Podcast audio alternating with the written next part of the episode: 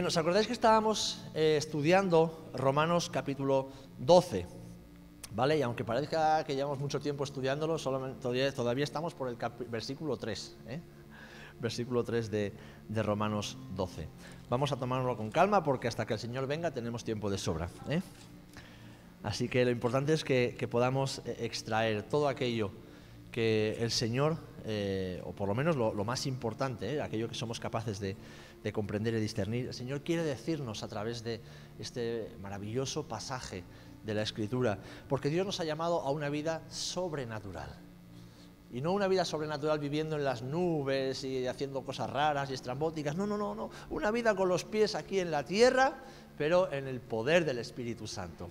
En lo sobrenatural de Dios, en nuestra vida personal, vida familiar, vida laboral, vida de iglesia, en nuestra vida como hombres y mujeres de este siglo. ¿eh?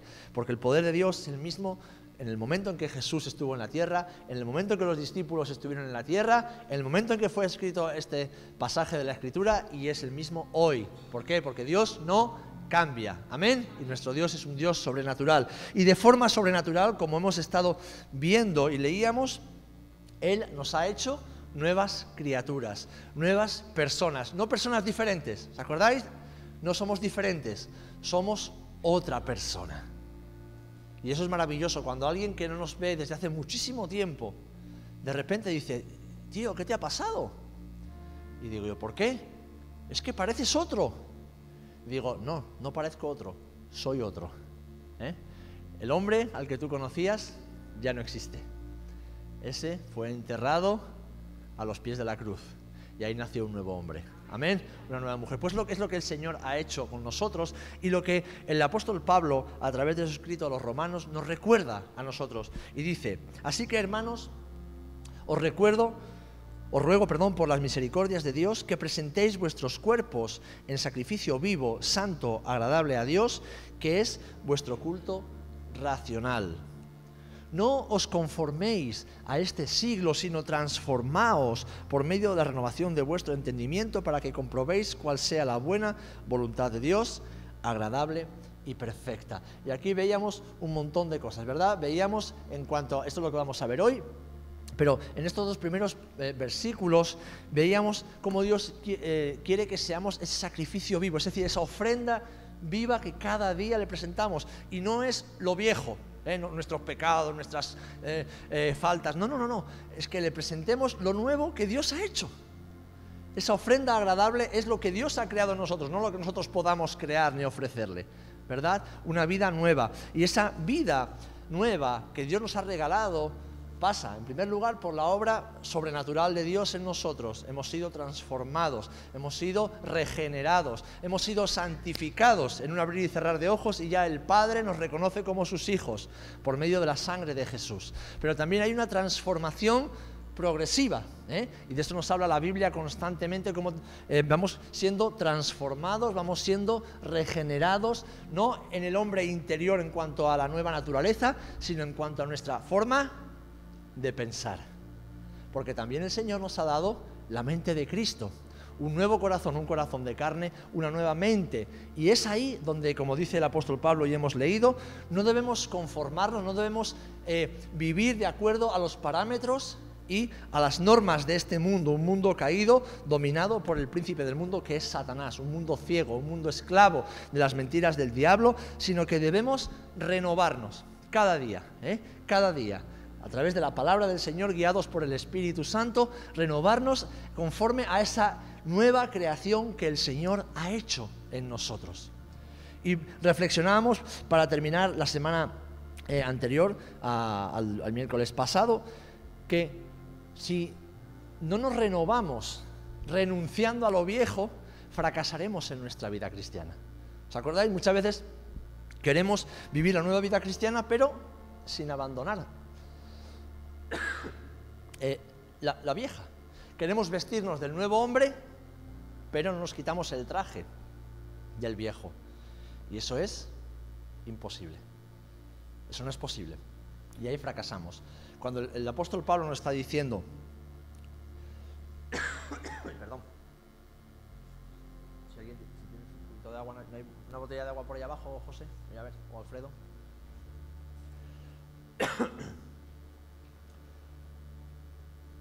Cuando dice la renovación de nuestro entendimiento, acordaros que íbamos a Efesios capítulo 4, eh, versículos 22 al 24, ¿no?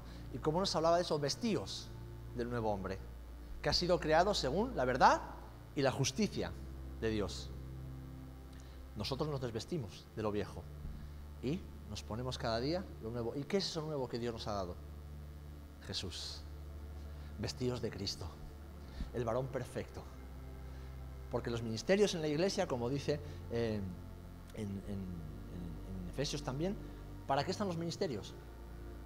Para la edificación de los creyentes, del cuerpo, de tal forma que alcancemos la estatura del varón perfecto. Es decir, que Dios ha puesto dones y ministerios en la iglesia para que todos juntos ¿eh? crezcamos conforme a la estatura del varón perfecto que es Jesús. Gracias, Teresa. Que es Jesucristo nuestro Señor. Así que nos despojamos de lo viejo y nos revestimos de lo nuevo, ¿eh? lo nuevo que Cristo ha creado y que por medio de su palabra nosotros podemos abrazar cada día, sabiendo que es Dios quien lidera este proceso y es ahí donde descubrimos la buena, agradable y perfecta voluntad de Dios. Teniendo una mente renovada cada día, orando al Señor cada día, meditando y estudiando en su palabra, escuchando el consejo de quienes nos acompañan en el camino y sometiéndonos a la voluntad de Dios y obedeciéndola, y aceptándola, acatándola en nuestras vidas. Ahí es donde podremos vivir esa vida nueva y renovada. ¿Cuántos lo estáis experimentando en vuestras vidas? Espero que muchos, ¿eh? Espero que no seáis la misma persona que erais, no voy a decir hace 10 años, voy a decir hace un año o incluso hace un mes.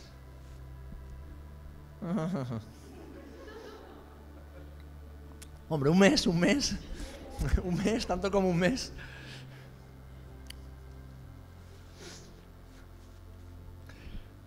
Bien, pues fijaros, en el versículo 3 seguimos leyendo, después de que Pablo de alguna manera introduce e, e, esta, eh, eh, parte de, de, su enseñanza, ahora hace un salto, ¿vale? Un salto y lo enfoca hacia algo fundamental en cuanto a la vida de la iglesia, ¿no? y, como iglesia. Y, ha, introducido este, estos dos primeros versículos con una intencionalidad muy concreta. ¿A quién está escribiendo Pablo esta carta? A los romanos, ¿vale? Eran hermanos y hermanas que habían abrazado el Evangelio en Roma. ¿Qué era Roma? Era la capital del imperio, pero era también el centro de la orbe, el centro del mundo. Ahí confluían no solamente eh, lo que es el poder político, militar, también religioso y cultural. La gente en Roma estaba acostumbrada, puesto que habían heredado una mentalidad y una forma de pensar griega, a abrazar cualquier idea, cualquier ideología. Eran personas muy racionales, a la vez que, como buenos romanos, muy pasionales. ¿eh? Ponían toda la carne en el asador en todo lo que hacían. Además, personas muy idólatras, en una cultura muy egocéntrica. Un ejemplo, en aquella época los hombres se cuidaban su cuerpo tanto más que las mujeres. Muy parecido a lo de hoy, ¿verdad? Lo que estamos viendo hoy. Pero es que además, algo que a nosotros ahora nos escandaliza, porque nos debe escandalizar, como es el tema del aborto libre, en la Roma imperial, donde Pablo está escribiendo, era, era así. Las mujeres idolatraban tanto su cuerpo que había leyes que les permitía no abortar antes de que el niño naciera, sino que cuando el niño naciera, esas mujeres podían dejar al niño a la puerta de su casa y pasaba un camión de la basura y los iba recogiendo y los iban tirando a la basura. Porque las mujeres querían mantener sus cuerpos con el vientre plano, los pechos erguidos, y si daban eh, el pecho a los hijos, el pecho se les iba a caer. Bueno, había toda una cultura y toda una cultura de poder, aspirar al poder. En la Roma en la que Pablo está escribiendo, los césares morían uno detrás de otro, los senadores morían uno detrás de otro, solamente por el ansia de poder, se iban matando unos a otros. es decir, no había una moralidad ni, ni unos principios básicos. Era la ley del más fuerte o del más listo. Y el hombre era el centro de todo en medio de un panteón inagotable de falsos dioses. Así que Pablo lo que introduce a continuación, fijaros, son los dones, el uso de los dones del Espíritu. Pero por eso ha tenido que decir anteriormente, os voy a enseñar acerca de los dones del Espíritu Santo, pero tenéis que usarlos bien. Tenéis que utilizarlos bien y no utilizarlos como lo haría la gente del mundo, porque si a alguien que no ha sido bien instruido se le da un poder especial y sobrenatural, ¿qué hace con él? Lo usaría para él, para su propio beneficio y prejuicio de otros. Lo malgastaría y deshonraría a aquel a quien se le ha dado. Entonces, a partir del versículo 3 leemos, digo pues, por la gracia que me es dada, a cada cual que está entre vosotros, es decir, en la iglesia, que no tenga más alto concepto de sí mismo que el que debe tener, sino que piense de sí con cordura, conforme a la medida de fe que Dios repartió a cada uno. Esta es la introducción al tema de los dones que veremos a partir de ahora. Pero Pablo ha sentado una base. No lo hagáis como la gente del mundo. No penséis como piensa el mundo. No os conforméis al estilo de vida romano, que era el estilo de vida del mundo conocido, sino renovaos a la imagen del Dios en quien habéis creído. Pablo, en primer lugar, afirma que él ha recibido una gracia. Y aquí es importante que, veamos esto, que lo que en el Nuevo Testamento, cuando hablamos de gracia, nos estamos refiriendo, o la palabra nos dice que es un don no merecido. La misericordia de Dios es no recibir el castigo que sí merecemos. Y la gracia de Dios es recibir la salvación que no merecemos. Pero aquí fijaros, cuando Pablo habla de esta gracia, no está refiriéndose a la gracia salvífica, sino está refiriéndose más bien a, un don o a un llamado especial que el Señor le ha dado para llevar a cabo una obra especial, que en este caso era la obra apostólica, es decir, ir por el imperio y fundar iglesias, enseñando y exhortando a los hermanos, predicando el Evangelio de Jesucristo. Esta es la gracia a la que el apóstol Pablo se está refiriendo en este momento. Y de repente dice, no penséis de vosotros más de lo que debéis, sino que debéis hacerlo honesta y lo más objetivamente posible. Mira, si yo te pregunto, ¿tú cómo eres o cómo te ves? Lo que tú me digas va a diferir en bastantes cosas en lo que yo veo de ti y viceversa. Habrá muchas cosas de ti que tú veas y que tú las veas de una forma completamente distinta y que digas, no, pues en esto soy bueno y en esto soy bueno y en esto soy bueno y yo diga, ¿tú eres bueno en eso? ¿Así? ¿Ah, Hay gente que le gusta mandar y cree que es un buen líder. Yo no, perdona, te gusta mandar, pero mandar no, el ser líder no es mandar. O hay gente que por todo lo contrario, tiene capacidades, tiene, talento para algo, pero no lo ha descubierto, no lo ve. Se siente inferior, se siente incapaz, se siente torpe. En cambio los demás lo vemos, pero esa persona no lo ve de sí misma. Aquí el apóstol Pablo está diciendo, tenéis que pensar de vosotros con cordura. Tenéis que pensar, tener un concepto de cada uno de sí mismo con sobriedad y con cordura. ¿Por qué? Porque si somos creyentes espirituales y maduros, nunca, nunca en el uso y ejercicio de los dones que Dios nos ha dado, debemos sobreestimar, es decir, tener una, una visión demasiado alta de nosotros, pero tampoco una visión demasiado baja. Como diríamos aquí en España, ni tanto ni tampoco, ¿verdad? ¿Por qué? Porque si tenemos una visión demasiado baja de nosotros mismos, estamos siendo orgullosos. ¿Sabéis? La falta de autoestima es orgullo. Alguien me dirá, ¿cómo? Si yo me siento inferior a otro, ¿cómo voy a ser orgulloso? Sí, porque si el Señor te dice que tú vales tanto, ¿quién eres tú para decir que vales menos de lo que Dios dice que tú vales? Lo repito. Si el Señor dice que tú vales tanto, ¿quién eres tú, hombre o mujer, para decir que tú vales menos de lo que Dios dice que tú vales. ¿Sabes tú más que Dios? Entonces, ¿por qué a veces nos sentimos inferiores a lo que Dios dice que somos. Hay muchos motivos ¿eh? y tienen que ver tal vez con nuestro pasado, con nuestro trasfondo, con nuestra infancia, con cómo nos han educado, cómo nos han tratado, pero somos nuevas criaturas, somos nuevos en Cristo. Ya no estamos sujetos a las mentiras que el enemigo ha ido sembrando en nuestra vida. Tenemos una nueva mente, un nuevo corazón y tenemos la palabra de verdad, la cual nos dice exactamente quiénes somos, cómo somos y lo que valemos para el Señor. Así que nunca deberíamos decir, no Señor, yo no puedo, yo no soy capaz. Si es Dios quien te lo está pidiendo, Dios te va a pedir algo que tú no sepas o no vayas a poder hacer. No, no. Él sabe que tú puedes con su ayuda, en su poder, en su capacidad, pero Él sabe que puedes hacerlo. Así que debemos pensar de nosotros mismos con cordura, no viéndonos inferiores a otros, pero lo que sí sabemos y reconocemos como orgullo, jamás viéndonos como superiores a otros. Jamás mirando al hermano, a la hermana por encima del hombro, como diríamos. ¿Por qué?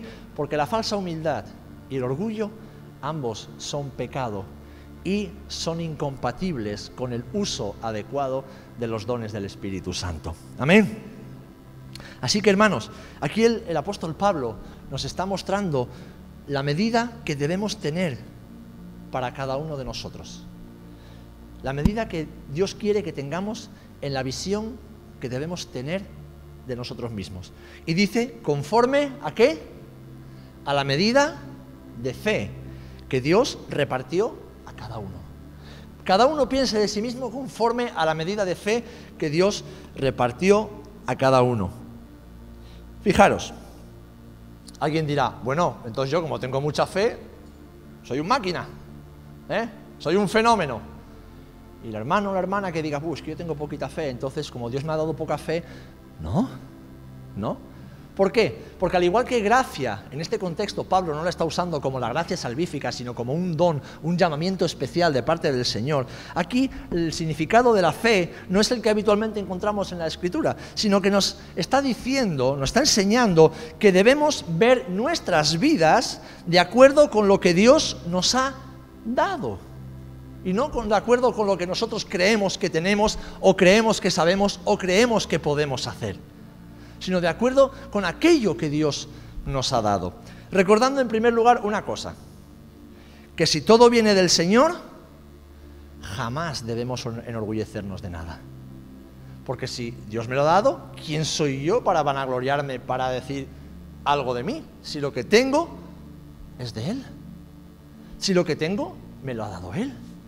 Si lo que sé hacer, lo que puedo hacer, me lo ha dado Él. Y alguien dirá, no, pero yo he estudiado. ¿Y a ti quién te ha dado la capacidad para estudiar, majo? ¿Y a ti quién te ha provisto de la economía para que tú puedas estudiar? No, me la ha pagado mi padre, mi madre o el Estado. ¿Y tú crees que el dinero dónde viene? ¿Tú no sabes que el oro y la plata son de Jehová? ¿Tú no sabes que si Dios abre la mano te enriquece, pero si Dios la cierra te empobrece? Entonces, aún en lo más práctico, lo que, tomo, lo que somos, lo que tenemos, lo que podemos hacer, viene de parte del Señor. Pero en segundo lugar, fijaros, si esta medida de fe nos permite servirlo, jamás deberíamos ni despreciarla ni vanagloriarnos por ella. Si tú y yo servimos al Señor, no es porque Dios nos haya dado cosas buenas, es porque Él nos permite servirlo.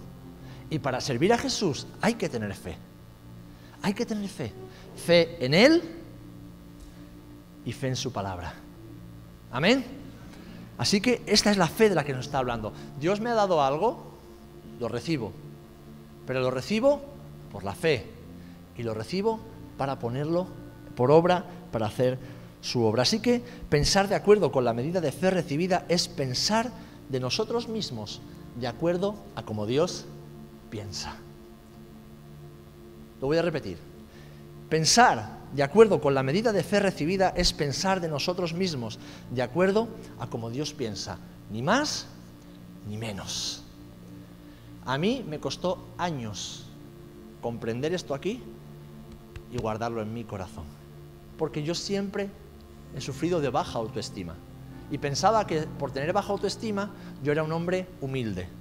Y me di cuenta de que era el hombre más orgulloso de todos los hombres, porque no dejaba a Dios decirme quién yo era y lo que yo podía hacer. Yo me comparaba siempre con todos aquellos que pensaba que hacían las cosas mejor que yo. Y daba gloria a Dios por ello, pero me hacía sentir mal. Y un día el Señor me dijo, pero ¿quién eres tú para contradecirme a mí? Si yo te digo que tú vales tanto, ¿quién eres tú para decirme lo contrario?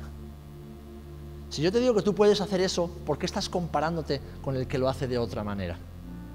Deja que mi gracia se manifieste en él a la vez que mi gracia se manifiesta en ti. Y cuando comprendí esto, cuando comprendí esto, mi autoestima subió. Pero no subió para verme por encima de mi hermano, sino para verme como Dios me ve. Y valorar siempre, apreciar y dar gloria a Dios por lo que Dios le ha dado a mi hermano y aprovecharme de ello también, porque esto es para aprovecho, como veremos a continuación, y poner a disposición del Señor y de mi hermano todo lo que Dios me ha dado, que no es mío, es suyo, es suyo. Y que ni siquiera eso es lo que me da valor, porque lo que me da valor, lo que te da valor, es lo que Dios piensa de ti. Es lo que el Señor piensa de ti. Y eso es pensar, como vemos aquí, con cordura, con equilibrio, con sobriedad. Yo soy lo que Dios dice que soy y tengo lo que Dios dice que tengo.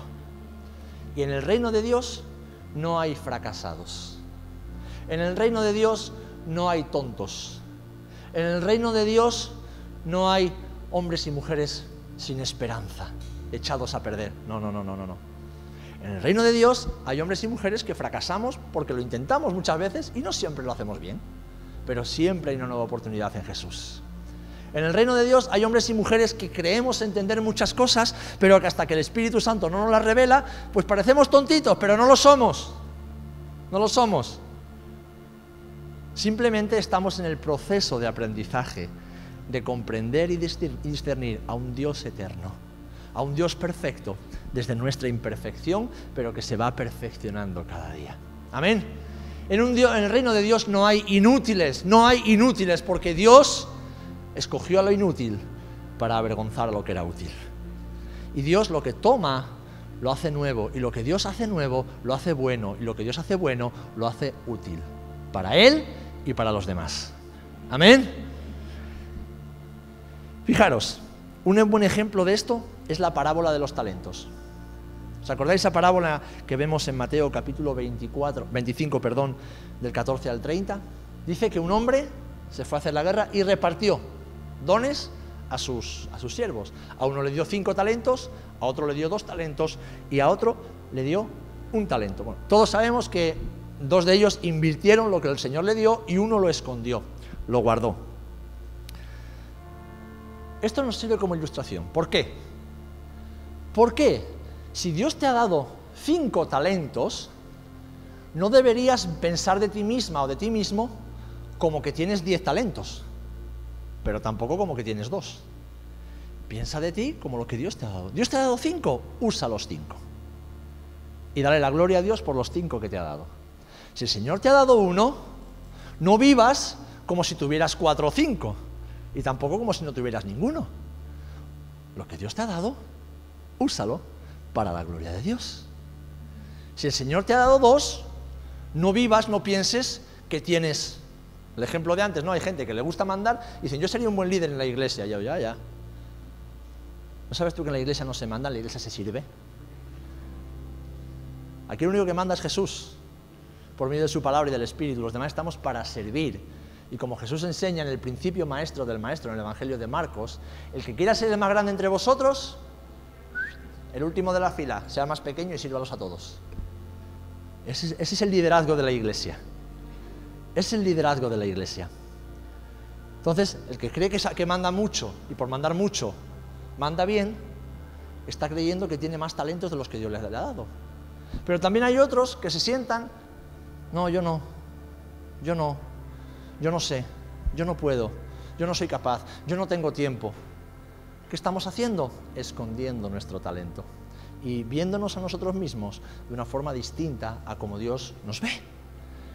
Así que esto no debe ser así entre nosotros, sino que debemos pensar de, cada uno como Dios piensa de nosotros. Y si el Señor dice que podemos, podemos. Esto no queda muy bien después de que Pablo Iglesias haya fracasado. pero, pero bueno, nosotros estamos en Cristo y Él de momento no. ¿eh?